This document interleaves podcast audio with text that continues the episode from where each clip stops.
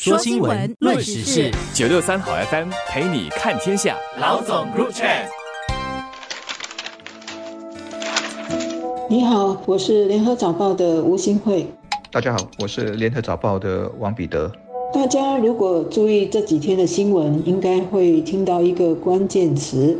就是假假期的假，一边呢是国会刚在星期二通过了一个法案，让在职的家长可以享有的这些有薪陪产假和无薪育婴假呢，从明年起会增加。那另外一边，全国职工总会在星期三呼吁政府制定有薪的看护假，让雇员可以安心的请假照顾家人，尤其是年长者。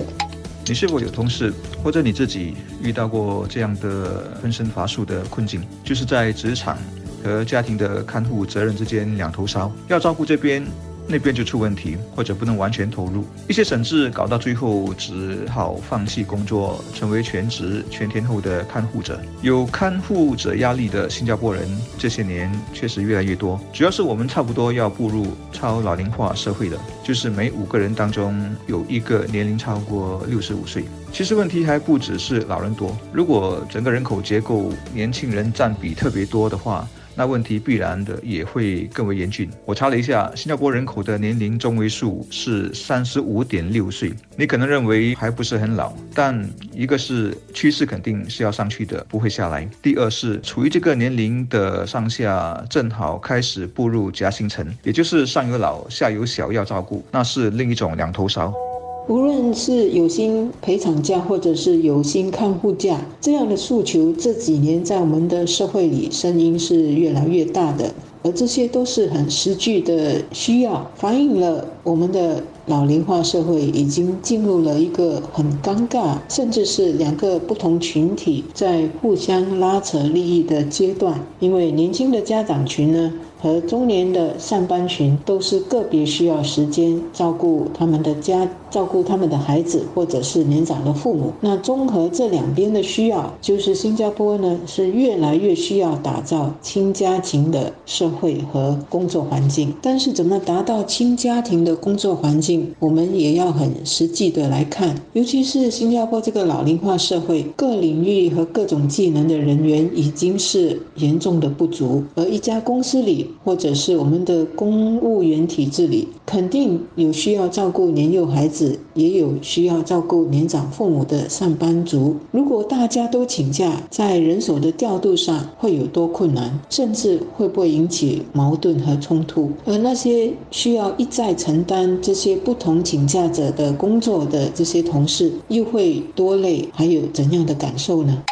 这种显然看到了问题，因此呼吁政府制定有新的看护假来减轻员工们的负担。我较早前也看到人力部对这个课题的回应，特别提到雇主成本上的压力，当然也包括一些企业人手会变得更吃紧。因此，虽然不反对这么做，但认为更可持续的是提供更灵活的工作安排，例如让一些人兼职，以及增加远程办公的比重，让多一些任务可以在家里完成。事实上，在这种自己的调查中，雇员和求职者认为最有帮助的就是灵活工作安排，占比达到了八十五八千。确实，有新看护假会直接涉及到成本。虽然有雇主已经出于包容和善意，自愿的提供了看护假，但如果是一刀切立法，大概会让好一些雇主很为难。有人还指出，员工之间也会有人感觉不公平，因为毕竟有人拿了看护假，那工作难免就会落入那些没有资格拿的呀员工身上。一些人或许会因此心里不平衡。当然，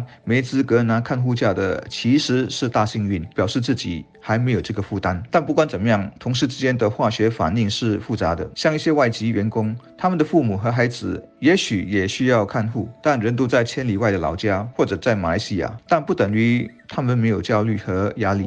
所以，我可以理解为什么政府星期三马上就对这种提出要给看护者有薪假期的这个呼吁做出回应。政府的回应是，让我们的职场提供灵活的工作制度是比较行得通的做法。那所谓灵活工作制度，可以是在家办公，或者是部分时间在家办公。总之，各行各业的工作需要做必要的重新设计，能够方便年轻家长，也能够方便看护者。能够兼顾工作和家庭。这方面大概很难做到面面俱到，但重要的是大家。要互相了解、互相谅解、互相包容，甚至是退让，才可能做到双赢、三赢的这种境界。大家如果都把自己的利益和需要推到最前，唯我独尊，那肯定是大家都会是输家的。包括公司解决不了人手问题和人工成本高的问题，最终会影响业务和盈利。受影响的还是大家的薪水和饭碗。新加坡进入超老龄化的这个社会，的确为我们的经济和社会带来更多的挑战。对于四十岁到六十多岁的这个年龄层来说，这是他们最需要兼顾工作和家庭的阶段。而五十到六十多岁的这个上班族，他们的父母的身体一般都已经慢慢出现各种状况，比如失智，比如更容易老年跌倒和中风等等，这这些都是需要花时间和心力来照顾的。请帮佣只是解决部分问题。劳资政双方已经就看护者的需要展开讨论和公众咨询，最迟会在明年拟定灵活工作安排的指导原则，以便能够建立以便建立更能提供资源和更包容的职场。我想，除了努力打造灵活工作安排，并在工作评估上让这些人不受到歧视之外，如何也照顾看护者的心理健康？他们长期照顾。年迈父母医疗的这种经济负担，以及帮助他们更容易也有能力请人帮忙等等，应该也是一个配套，要探讨怎么做好的。说到看护对象和原因，当然很多。对幼儿的看护还好，属于一种情况会慢慢变好，担子会越来越轻的责任。最困难的是年老、疾病、残障的看护。昨天是国际阿尔茨海默症日，对。这个失智症的课题特别值得说一说，因为是一个跟别的病症很不一样的挑战。比如我比较我父亲和母亲两个人，父亲喜胜多年，但基本生活还能自理。不过母亲患的是自智症，